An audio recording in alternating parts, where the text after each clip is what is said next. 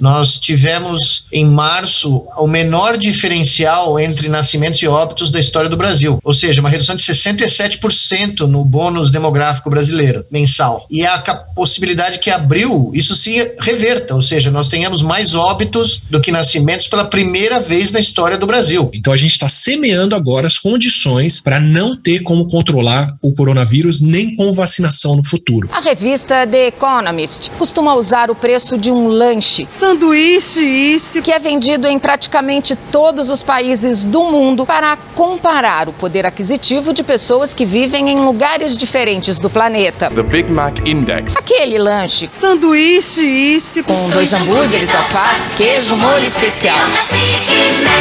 Pois é, o auxílio emergencial americano compra hoje 247 desses lanches.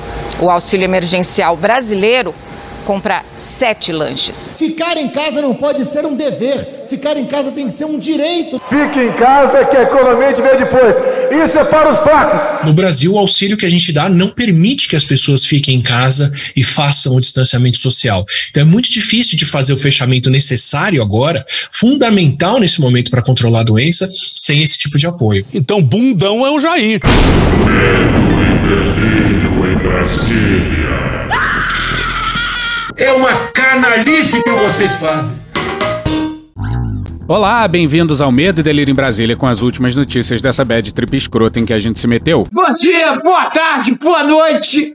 Por enquanto. Eu sou Cristiano Botafogo e o Medo e Delírio em Brasília, medo e delírio em Brasília.wordpress.com é escrito por Pedro Daltro. Esse é o episódio dia 828. Foda-se. Oh, como o cara é grosso. Bora passar raiva? Bora! Bora! Bora! Bora!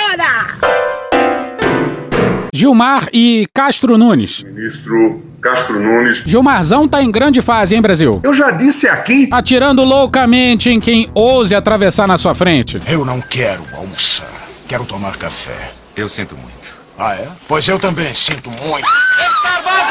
Uma grande confusão. E sim, esse papel não cabe a um ministro da Suprema Corte. Não é razoável. A nossa Suprema Corte, inclusive, é toda errada. Tudo errado essas perguntas. Mas mesmo assim, até que enfim alguém. É fundamental. Resolveu descrever os absurdos de forma correta. Em relação à fala do advogado-geral da União, quando Sua Excelência fala dos problemas dos, tra dos transportes no Brasil, especialmente do transporte coletivo, e fala do problema do transporte aéreo com a acumulação de pessoas, eu poderia ter entendido que Sua Excelência, Sua Excelência teria vindo agora para a tribuna do Supremo de uma viagem a Marte e ele estava descolado de qualquer responsabilidade institucional com qualquer assunto no Brasil. Tu estava fora do Brasil, irmão? Mas Sua Excelência foi verificar aqui, gulgar, como dizem aqui os mais jovens. Jovem. E verifiquei que ele era ministro da Justiça até recentemente. Que merda. E que tinha responsabilidades institucionais, inclusive de propor medidas. Ela vai ficar de castigo feio. A União cabe legislar, diz o artigo 22, sobre diretrizes da política nacional de transportes, sobre trânsito e transporte. Veja, portanto, que me parece que está havendo aí um certo delírio nesse contexto geral. Parece até que um helicóptero pousou em cima da tua cara. É preciso que cada um de nós assuma a sua responsabilidade. O que, que você vai fazer? Nada. Eu não consigo fazer nada. O que o governo vai fazer por vocês? Nada. O povo tem que deixar e deixar tudo nas costas do poder do poder público. Isto precisa ficar muito claro. Não tentemos embair. Você está inventando palavras. Não tentemos enganar ninguém, até porque os bobos ficaram fora da. Que é isso?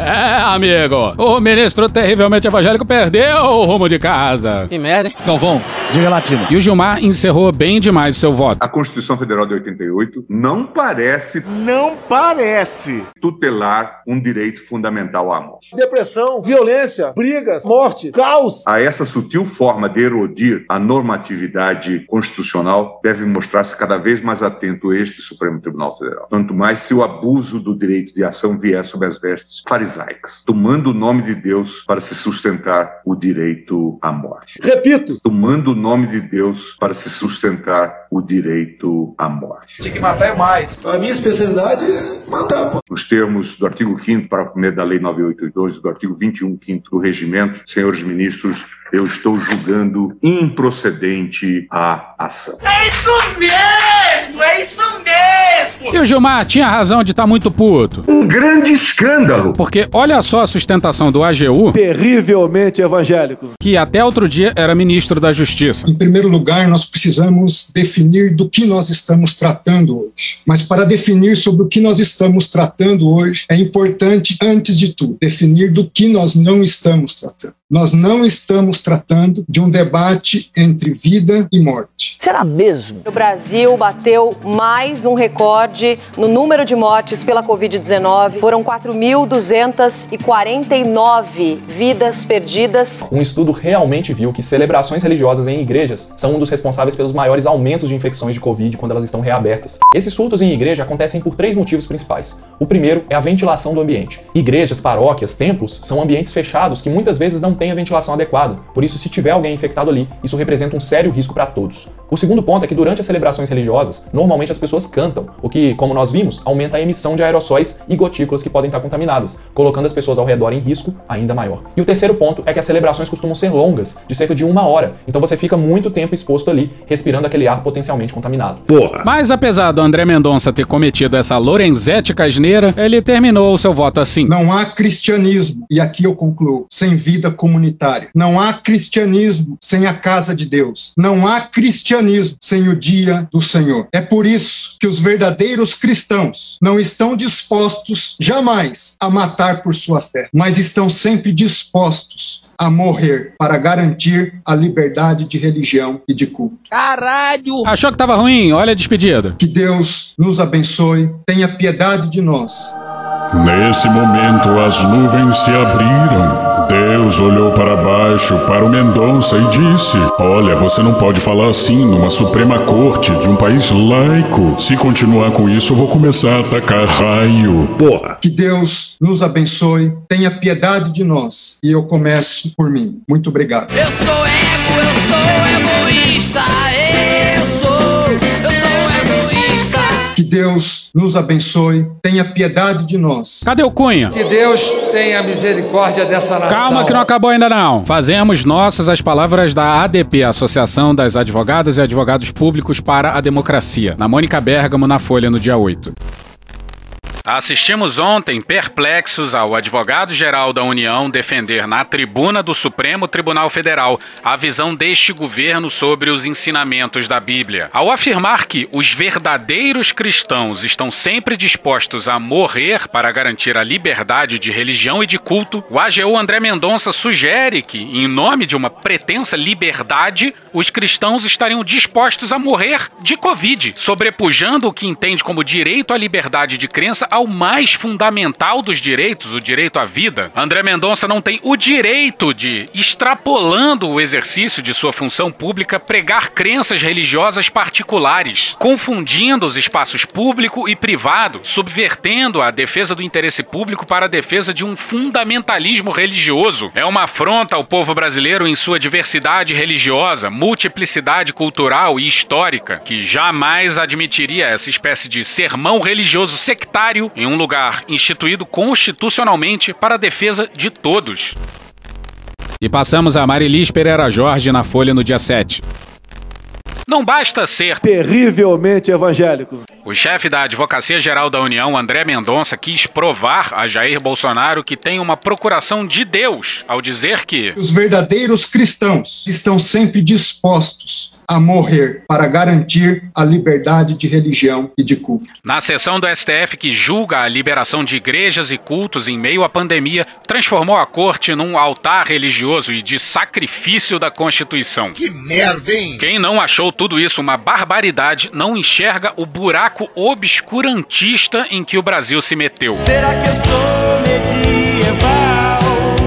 Candidatíssimo a uma vaga no Supremo, Mendonça vem atuando como advogado particular do bolsonarismo desde que era titular no Ministério da Justiça e capanga da honra do presidente. Dessa vez, deixou claro que Estado laico, uma pinóia. Essa historinha de Estado laico não! É Estado cristão! Estado é laico. Mas eu sou cristão. Só faltou jurar sobre a Bíblia. Aquela Bíblia é uma caixinha de ferramenta para consertar o corpo humano. Quando tiver um problema, vai para lá. Imagina um sujeito desse no STF, responsável pelo destino de pautas de interesse coletivo, e não apenas daqueles que rezam sob sua cartilha. Sem o viés ideológico. O Teatro de Mendonça, em defesa da liberdade religiosa, não disfarça que religião, para ele, e para os interesses para os quais advoga, é a cristã. Eu também sou terrivelmente cristão. Mistura do mal com atraso é uma boa descrição. Uma mistura do mal com atraso. Mas voltemos ao ministro terrivelmente evangélico. A verdade é que sabemos sim que o Supremo Tribunal Federal delegou aos estados o poder de estabelecer medidas restritivas Finalmente. às atividades da comunidade. Mas até que ponto essa delegação foi um cheque em branco? Não. O governador e o prefeito pode fazer qualquer medida sem sequer passar pelo poder legislativo local? Não. Não existe controle? Claro que existe. Não se tem que respeitar proporcionalidade? Não se impedem medidas autoritárias e arbitrárias? Deve ter falado merda e nem percebeu, né? Se autoriza a rasgar a Constituição? Se autoriza a prender um vendedor de água ambulante e espancá-lo no meio da rua? Que loucura. Que coisa absurda. Cadê seus estudos? Você é maluco, é? Pois é, de que porra ele tá falando? Vamos pra Thaís Oyama no UOL no dia 8? Mendonça já deu a Bolsonaro incansáveis mostras de disciplina. Por ao menos quatro vezes brandiu a Lei de Segurança Nacional contra críticos do presidente, incluindo aí jornalistas, youtubers e empresários. Recentemente valeu-se do Código Penal para tentar enquadrar no artigo de crime contra a honra moradores do estado de Tocantins que confeccionaram um outdoor pedindo o impeachment do ex-capitão, que, entre aspas, não vale um pequi ruído, segundo dizia o cartaz. A Procuradoria-Geral da República pediu esclarecimentos ao ex-ministro da Justiça e atual advogado-geral da União, André Mendonça, sobre inquéritos abertos para investigar opositores do governo com base na Lei de Segurança Nacional. Nas últimas semanas, Mendonça pediu à Polícia Federal a abertura de vários inquéritos, um deles sobre um outdoor veiculado em Palmas, no Tocantins, contra o presidente. Em junho, quando o atual advogado-geral da União ainda era ministro da Justiça, sua pasta produziu um dossiê sobre um grupo de 579 servidores identificados como antifascistas. São marginais, a meu entender, terroristas. O ministro confirmou a existência do relatório, mas negou que se trate de um dossiê criado especificamente para investigar servidores contrários ao presidente Jair Bolsonaro. Mas a oposição não ficou satisfeita com as explicações e já avisou que vai apresentar um novo pedido para que ele preste esclarecimentos ao Congresso. O caso dos dossiês foi mal visto pelo STF como uma tentativa de uso do aparato do governo para perseguir opositores. O inimigo ainda não está eliminado. Presente à mesma sessão do Supremo, Augusto Aras, o procurador-geral da República, bem que tentou, mas ficou longe de ombrear a Mendonça em eloquência e teatralidade. O mínimo. Aras, como Mendonça, possui uma longa folha de serviços prestados ao presidente Bolsonaro, sendo o mais contundente deles a nota divulgada em janeiro, em que sugeriu que o presidente, acuado à época por novos pedidos de impeachment, poderia decretar o estado de defesa no país. Uma nota pública divulgada pelo procurador-geral Augusto Arias provocou críticas de todos os lados. Essa nota diz que a pandemia pode decretar o estado de defesa com o objetivo de preservar a estabilidade institucional e disse que o tempo é de temperança e prudência. Esse estado de defesa permite, por exemplo, a restrição de direitos. Para ministros do Supremo Tribunal Federal, a nota foi um desastre e indica uma preocupação de Aras em proteger o presidente Bolsonaro e o ministro da Saúde, Eduardo Pazuello, nesse contexto da Covid. Aras e Mendonça disputam a vaga a ser aberta no STF em julho, com a aposentadoria do ministro Marco Aurélio de Mello. Na corte, Bolsonaro tem interesses diversos. O inquérito dos chamados atos antidemocráticos, que envolve aliados e talvez algum parente próximo, o da tentativa de interferir na Polícia Federal e o que trata do foro especial de seu filho Flávio Bolsonaro são apenas os mais visíveis. Até julho, Bolsonaro irá definir com quem a corte e os brasileiros conviverão compulsoriamente pelas próximas décadas. Puta que pariu, Marquinho! Enquanto isso, os dois contendores irão se empenhar num campeonato de disciplina para ver quem agrada mais o chefe. Sabem que, para o presidente, a escolha do novo ministro do STF será terrivelmente pessoal. E lá vamos nós elogiar o jardineiro paraguaio. Puta que pariu! Mais de 340 mil mortos, 4 mil mortos por dia. Onde está a empatia? E interessante, senhor presidente, e mais adiante citarei especificamente, que mesmo na Idade Média, sem os conhecimentos científicos atuais, nas grandes epidemias, nas pestes, mesmo na Idade Média, os grandes líderes religiosos da época defenderam, no momento das pandemias, o fechamento de igrejas, defenderam a necessidade de isolamento, defenderam a transformação de igrejas e templos em hospitais. Os grandes líderes religiosos da época, estamos falando de 1200, 1300, 1400, mesmo, repito, sem os grandes conhecimentos científicos e técnicos, verificaram que a verdadeira religião, a verdadeira liberdade religiosa é assistência ao próximo e encorajavam os religiosos a procurarem os hospitais, a irem nas casas para evitar aglomerações. Em pleno século XXI, com todo o conhecimento histórico, técnico e científico que temos, estamos defendendo um retrocesso. E no fim das contas, o julgamento ficou em 9 a 2 pela proibição de missas e cultos. O Cássio conseguiu a proeza de citar a fala do presidente da OMS que o Bolsonaro vive repetindo por aí, distorcida, claro, e ainda ecoou o presidente ao afirmar de maneira mentirosa que a Angela Merkel considera lockdown um erro. É simples assim. Um manda e o outro obedece. Só faltou meter um, tá ok? E quem fez companhia ao Cássio foi Ai, o. vocês são chatos pra caralho, hein? Puta que pariu. Já vão me encher a porra do meu saco, dizendo que a culpa pela indicação do Toffoli é minha. Sim, sim, sim, sim, sim, sim, sim, sim, sim, sim,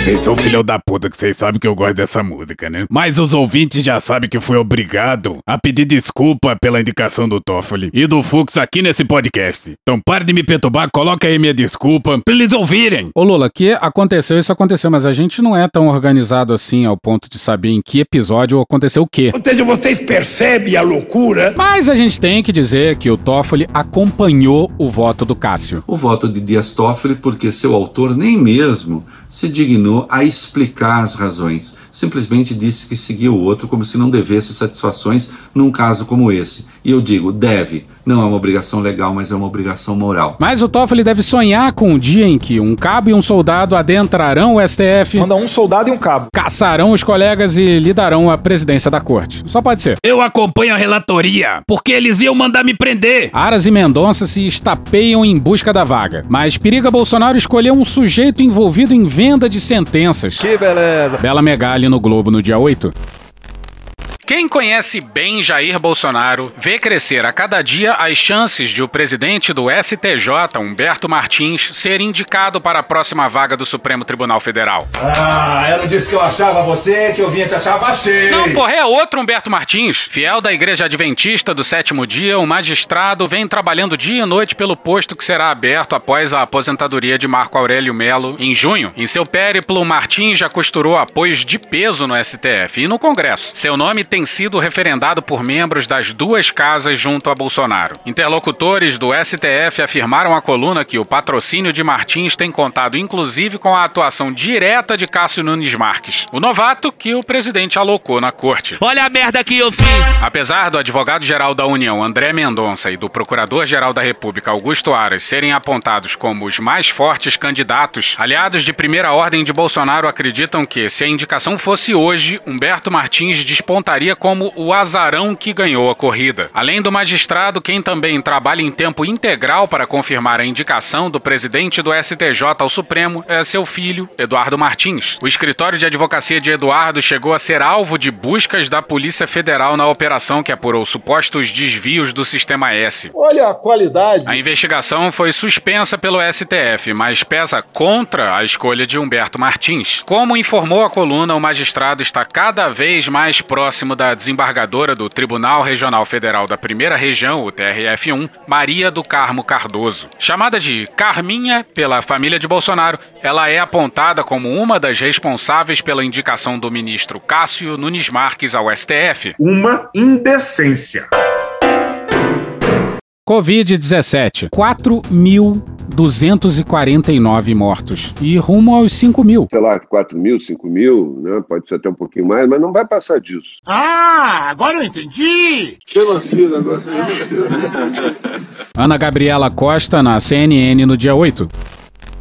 O Brasil bateu recorde no número de mortes por Covid-19 nessa quinta-feira, dia 8, chegando a 4.249 óbitos registrados em 24 horas. Com esse dado, o país soma 345.025 mortes e 13.279.857 casos de Covid-19. E vão empilhar sequela em cima de sequela. Desde o início da pandemia, de acordo com dados do CONAS. E o Brasil não se diminui somente por ter se transformado em párea internacional. Se isso faz de nós um párea internacional, então que sejamos esse párea. A Cecília do Lago, jornalista de dados no Twitter, notou um fato histórico. Abre aspas, pela primeira vez na história do Brasil, tivemos uma semana que morreram mais brasileiros do que nasceram. Fecha aspas. E quem tá de volta é o Celção. Celção mandou uma mensagem para alguns amigos, sabendo muito bem que as palavras se tornariam públicas em questão de minutos. A Guerra Talento no Globo no dia 8. Abre aspas. Hoje, em nosso país, o presidente da República, que julga ser um monarca absolutista ou um contraditório monarca presidencial, tornou-se, com justa razão, o sumo sacerdote. É por isso que Deus te escolheu. Que desconhece tanto o valor e a primazia da vida quanto o seu dever ético de celebrá-la incondicionalmente. A sua arbitrária recusa em decretar o lockdown nacional, como ocorreu em países de inegável avanço civilizatório, equivale a um repulsivo e horrendo grito necrófilo. Fecha aspas. Agora, imagine aí, um ex-ministro da Suprema Corte depondo num julgamento em corte internacional. Eles estão deixando a gente sonhar. A mensagem do ex-ministro foi revelada pelo site Conjur e obtida pelo Globo. Esse grito necrófilo, explica o ex-ministro, refere-se a um fato histórico. Abre aspas. O conflito entre Miguel de Unamuno, reitor da Universidade de Salamanca, no início da Guerra Civil Espanhola, em 1936, e o general Milan Astrey, que, seguidor falangista fiel ao autocrata Francisco Franco, caudilho de Espanha, lançou o grito terrível: Viva la muerte! Abajo la inteligencia! Fecha aspas. Pois é, tem quem fale que isso nunca aconteceu, que a história não é bem assim. Mas foda-se. O que importa é que a comparação cai como uma luva nessa bad trip escrota do caralho. Abre aspas, esse gesto insensato do presidente da República opondo-se ao lockdown nacional. Nunca teríamos lockdown. O efeito colateral desse, do lockdown. Não vou decretar. Se depender de mim, quase nada teria sido fechado. Não vai ter lockdown nacional. A política de fechar tudo e ficar em casa não deu certo. E alguns do Brasil querem que eu decrete o lockdown? Mostra-se, de um lado, próprio de quem não possui o atributo virtuoso do statesmanship. Nem existe isso, você está inventando palavras. De outro lado, essa essa conduta negacionista torna imputável ao chefe de Estado, em face de seu inqualificável despreparo político e pessoal, a nota constrangedora e negativa reveladora daquela obtusidade córnea. Fala direito, rapaz. De que falava essa de Queiroz em 1880, no prefácio da terceira edição de sua obra O Crime do Padre Amaro, no contexto da célebre polêmica que manteve com o nosso Machado de Assis. Fecha aspas. No prefácio da terceira edição do seu livro, essa de Queiroz rebate críticas de que a obra seria cópia de outra, dizendo que isso só poderia ser dito por quem tem obtusidade córnea ou age de má fé cínica. Má fé cínica para mim define. E se alguém esperava alguma seriedade do quarto ministro da Saúde desse governo, vamos a uma matéria não assinada do Poder 360 intitulada Não vou colocar o meu na reta, diz Bolsonaro a empresários sobre o orçamento. O chefe da saúde, Marcelo Queiroga, afirmou que um eventual lockdown nacional, aspas, não faz sentido no Brasil porque a própria população não adere a essas práticas. Pois é, dentro dessa loja é melhor tirar os sinais de trânsito, porque o povo não respeita mesmo. Melhor legalizar o homicídio, porque vocês estão vendo o pessoal matando geral e todo dia. Não adianta proibir. Ah, e só lembrando que libera as drogas tudo, porque o pessoal usa assim mesmo, mesmo sendo proibido. Libera também aborto, porque o pessoal faz assim mesmo, mesmo sendo proibido. Ah, e... Chega! E a sabotagem segue frenética. Renato Machado na Folha no dia 7. Após pressão do Palácio do Planalto, o Senado retirou da pauta da sessão dessa quarta-feira, dia 7, um projeto de lei que prevê a quebra de patentes das vacinas contra a Covid-19. E o espantoso não é nem exatamente isso. É o Brasil não ter ficado ao lado de Índia e África do Sul na Organização Mundial do Comércio, forçando a quebra de patentes. Tem um certo motivo para isso, né? Uma pandemia, gente morrendo aí, não sei se vocês perceberam. Mas não, o Brasil se aliou com os países ricos em defesa não de vidas, mas de patentes. Fizesse a coisa certa, nem precisaria desse tipo de projeto de lei. E vamos para Malu Gaspar no Globo no dia 8. O requerimento para a criação de uma CPI da Covid-19 protocolado no Senado no início de fevereiro deixou há muito de ser um pedido de investigação para ser um termômetro que afere as chances de sobrevivência política do presidente da República. Aos olhos de hoje, os líderes da Câmara e do Senado parecem ter concluído que Bolsonaro, que esteve na UTI, já pode ser politicamente desentubado. Pega o controle e aumenta no talo. O requerimento tem a assinatura de 31 senadores, mais do que as 27 exigidas. E o objeto da investigação é definido, abre aspas, apurar as ações e omissões do governo federal no enfrentamento da pandemia da Covid-19 no Brasil e, em especial, no agravamento da crise sanitária no Amazonas, com a ausência de oxigênio para os pacientes internados, fecha aspas, nos primeiros meses de 2021. Tá dando pouca merda! Tá dando pouca merda! Nessas circunstâncias, o regimento do Senado diz que o pedido deve ser lido em plenário e a CPI instalada imediatamente. Mas Pacheco, eleito para o cargo com o apoio de Bolsonaro. Ei, ei, ei, ei, ei, olha o problema aí. É problema o tempo todo. O problema tá aí. Problemas! Pacheco está há dois meses produzindo desculpas para não fazê-lo. O que, que você vai fazer? Nada. A última foi expressa num documento enviado ontem pelo Senado ao Supremo Tribunal Federal em resposta a uma ação de parlamentares pedindo a instalação da comissão. Diz que a CPI poderia ter efeito inverso ao desejado, produzindo desconfiança da população em face das autoridades públicas em todos os níveis. Tu tava fora do Brasil, irmão? Menciona ainda um eventual apagão das canetas, em que os gestores públicos deixariam de tomar decisões urgentes por medo de punição. Você tá falando sério? Tem como a cretinice passar disso? Não! E no começo da noite de quinta, o Barroso enfim mandou abrir a CPI.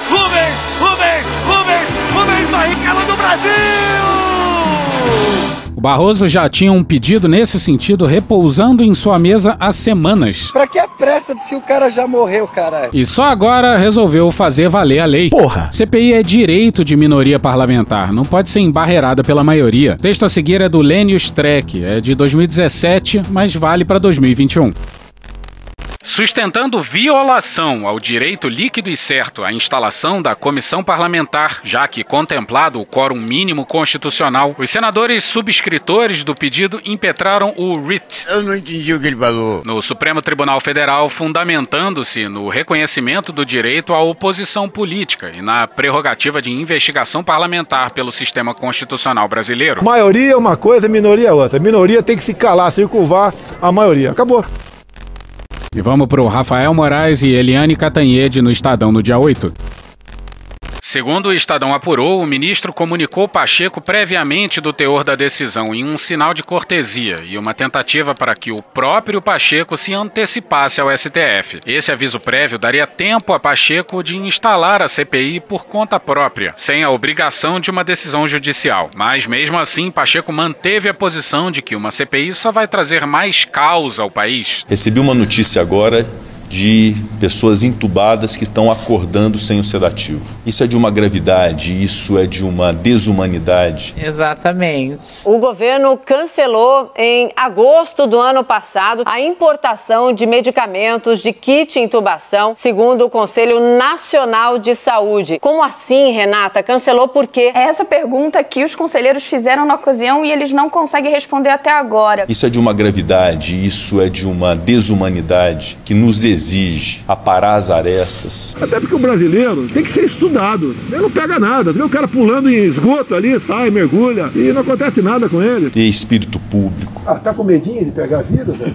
Pô, tá de brincadeira. velho. Aparar as arestas. Calça apertada. Calcinha apertada. Calcinha apertada. Calça apertada. Calcinha apertada. E espírito público. Pretendo beneficiar o filho meu, sim, pretendo. Ter amor ao Brasil. A minha continência a bandeira americana. Brasil, Estados Unidos, acima de tudo. Para poder estabelecermos a união. Também estamos varrendo a esquerda para fora do Brasil. Eu considero que CPI de pandemia, neste momento, nessa quadra histórica do Brasil, com a gravidade da pandemia. Uma crise, uma pequena crise, né? Não vamos superdimensionar essa questão. Não é isso tudo que a grande mídia propaga. Está vendo uma histeria. Muito mais fantasia. Não vai ser uma gripezinha que vai me derrubar, não. Brevemente, o povo saberá que foram enganados. Uma gripezinha ou resfriadinho. Que parece só morre gente de Covid do Brasil. Parece só morre de Covid. Está sendo superdimensionado o poder destruidor desse vírus. Com a gravidade da pandemia que nos exige união. Chega de frescura e de mimimi. Vão ficar chorando até quando? Vai ser um ponto fora da curva. Vai ser um ponto fora da curva. Vai ser um ponto fora da curva. Desde março, quando a pandemia chegou ao Brasil, o governo federal editou mais de 3 mil normas relacionadas ao novo coronavírus. Mas as medidas colaboraram para espalhar o vírus e não para proteger a população. Foi o que concluiu um estudo feito pela Faculdade de Saúde Pública da USP e a Conectas, uma organização ligada aos direitos humanos. O levantamento cruzou atos normativos da União, incluindo vetos presidenciais, com medidas de obstrução às respostas dos governos estaduais e municipais à pandemia, além da propaganda e das manifestações do presidente Jair Bolsonaro. Segundo o estudo, os resultados afastam a persistente interpretação de que haveria incompetência e negligência da parte do governo federal. Bem ao contrário, a sistematização de dados revela o empenho e a eficiência da atuação da União em prol da ampla disseminação do vírus, declaradamente com o objetivo de retomar a atividade econômica o mais rápido possível e a qualquer custo. Vai ser um ponto fora da curva. Claro, por conta da abertura da CPI, Bolsonaro espumou. Poxa, ficou putinho, vem cá. A questão sobre o ministro Barroso é sobre a decisão do Barroso de ontem, monocraticamente, presta atenção que é importante, pessoal, mandando, né, determinando que o Senado Federal instale a CPI da Covid contra o presidente Jair Bolsonaro. É exatamente isso. A CPI não é para apurar desvio de recursos de governadores, é para apurar, segundo lá está na, na emenda da, do pedido de, de CPI, né, omissões do governo federal. Ou seja, uma jogadinha casada. Barroso bancada de esquerda do Senado, para desgastar o governo. Eles não querem saber do que aconteceu com os bilhões desviados por alguns governadores e alguns poucos prefeitos também. Agora, detalhe: lá dentro do Senado tem processo de impeachment contra ministro do Supremo Tribunal Federal. Tem ou não tem? Eu quero saber se o Barroso vai ter coragem moral de mandar instalar essa CPI, essa, esse processo de impeachment também. Pelo que me parece, falta coragem moral para o Barroso e sobra ativismo judicial. Não é, não é disso que o Brasil precisa. Vivendo um momento crítico de pandemia, pessoas morrem e o ministro Supremo Tribunal Federal faz politicalha junto ao Senado Federal. Barroso, nós conhecemos o teu passado, a tua vida, o que você sempre defendeu, como chegou ao Supremo Tribunal Federal, inclusive defendendo o terrorista Cesare Battisti. Então, use a sua caneta para boas ações em defesa da vida e do povo brasileiro. Você tá falando sério? Ele disse isso mesmo? A vida é tanto importante quanto a questão do emprego. E não para fazer politicalha dentro do Senado Federal. É isso aí, presidente. Se tiver moral, tiver moral, um pingo de moral, Mr. Barroso. Ele é forte,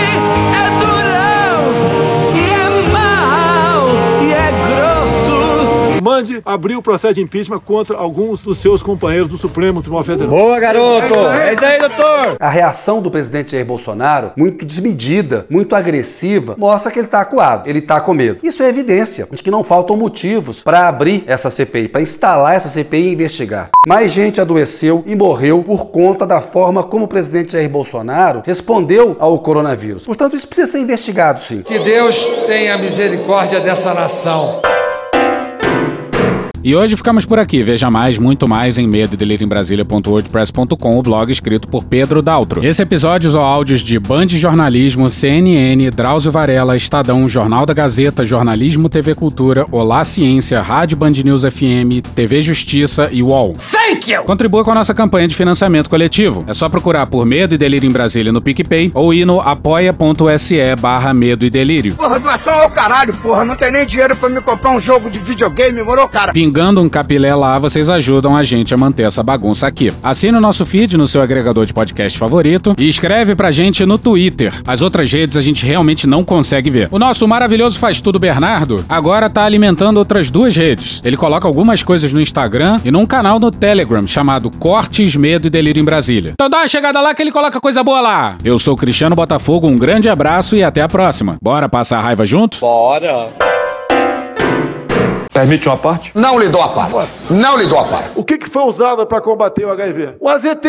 Ou não foi? Coquetel DZT. Era comprovado cientificamente? Não. Se não tivesse usado, não chegaríamos no futuro ao coquetel, que dá quase uma condição de vida normal àquele que contraiu o vírus. Agora, por que não se combateu também? Porque era o HIV mais voltado para uma classe específica, que tinha comportamentos sexuais diferenciados, uma classe específica, que tinha comportamentos sexuais diferenciados. Na época ninguém sabia qual era o, qual era o agente etiológico e que isso era uma doença que, pelo menos entre os gays, a gente sabia que estava se transmitindo, mas ia se passar, ia passar para a sociedade de modo geral, né? Porque é burrice imaginar que existia uma doença sexualmente transmissível que poupasse um dos sexos, né? O que, que foi usado para combater o HIV? O AZT. 30 years ago, the Food and Drug Administration approved AZT for the treatment of AIDS. At the time, it was a miracle drug that gave patients up to a year of life. E ninguém foi contra. One of the very first drugs that showed promise against the HIV virus itself was A medicine already being used to treat tropical diseases. It reduced the amount of virus in cells grown in petri dishes and in patients' blood. But in a small clinical trial, it didn't help patients at all, and it actually made them sicker because the drug was pretty toxic. Labs then started to test old compounds for anything that might work, and eventually they found something. It was called azithromycin, or AZT. It had been a candidate for a cancer drug back in the 60s, but it never really went anywhere. Now it seemed to keep HIV infected cells alive longer, at least in the lab. Excited scientists rushed AZT into trials with patients, including a placebo controlled trial, which investigators decided to end early because the drug worked so well. Se o remédio tem grande chance de causar complicações, muitas delas inclusive novas, porque a gente está diante de uma doença nova e tem evidências que não funciona, deixar de oferecer ou prescrever o medicamento não é deixar as pessoas morrerem, é ter ciência de que até o momento Todas as evidências indicam que dar esse remédio não faz diferença alguma. Ter cautela e esperar novos estudos não quer dizer não fazer nada. Pelo contrário, é evitar investir em falsas soluções com baixa probabilidade de sucesso e que oferecem riscos. Porra! Porra! Porra! Porra! Putinha do poço! Problemas? Pornô. Paralelepípedo de crack? Paralelepípedo de crack? Paralelepípedo de crack. Presidente, por que sua esposa Michele recebeu 89 mil de Fabrício Queiroz? Parte terminal do aparelho digestivo. Pum! Que bom do bom! Agora, o governo tá indo bem. Eu não errei nenhuma. Eu não errei nenhuma. Zero. Porra! Será que eu tô errando falar isso daí? Não tem como não dar errado. Vai dar errado. Tem tudo para não dar certo. O cu dilatado.